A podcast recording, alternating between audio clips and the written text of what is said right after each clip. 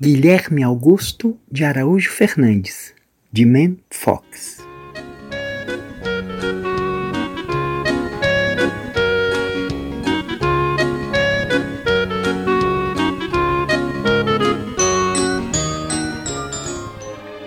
Era uma vez um menino chamado Guilherme Augusto de Araújo Fernandes, e ele nem era tão velho assim. Sua casa era ao lado de um asilo de velhos e ele conhecia todo mundo que vivia lá. Ele gostava da senhora Silvano, que tocava piano. Ele ouvia as histórias arrepiantes que lhe contava o senhor Servante. Ele brincava com o senhor Valdemar, que adorava remar, e ajudava a senhora Mandala, que andava com uma bengala e admirava o senhor Possente, que tinha uma voz de gigante. Mas a pessoa de quem ele mais gostava era a senhora Antônia Maria Diniz Cordeiro, porque ela também tinha quatro nomes, como ele. E ele a chamava de Dona Antônia e contava-lhe todos os seus segredos. Um dia, Guilherme Augusto escutou sua mãe e seu pai conversando sobre Dona Antônia. Coitada da dona Antônia, disse sua mãe.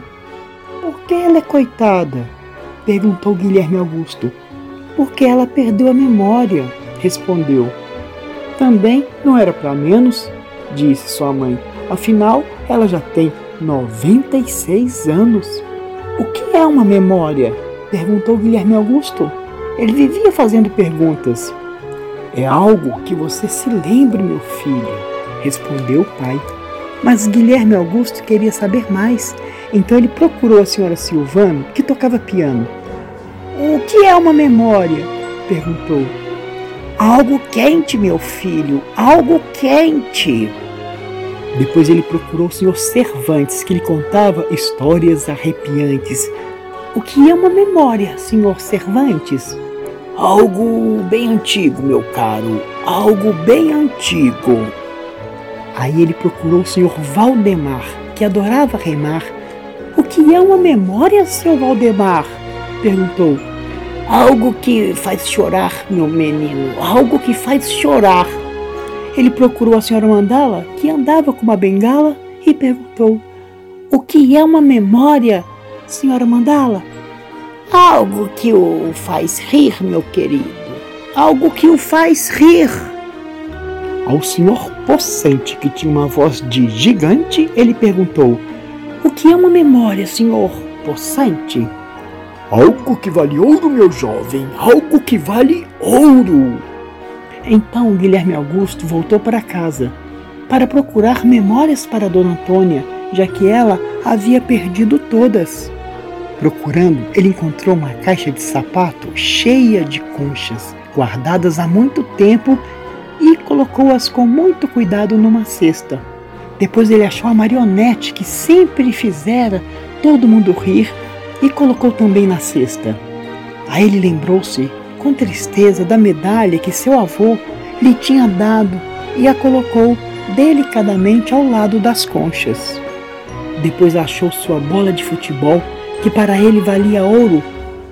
Por fim, encontrou no galinheiro e pegou um ovo quentinho, fresquinho, debaixo da galinha. Colocou também o ovo na cesta.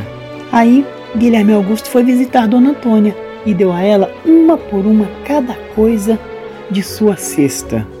Ô oh, criança adorável que me traz essas coisas maravilhosas, pensou Dona Antônia. E então ela começou a se lembrar.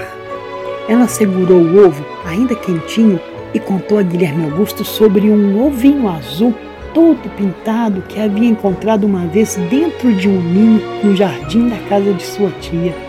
Ela encostou uma das conchas no ouvido e lembrou da vez que tinha ido à praia de bonde há muito tempo e como sentira calor com suas botas de, de amarrar.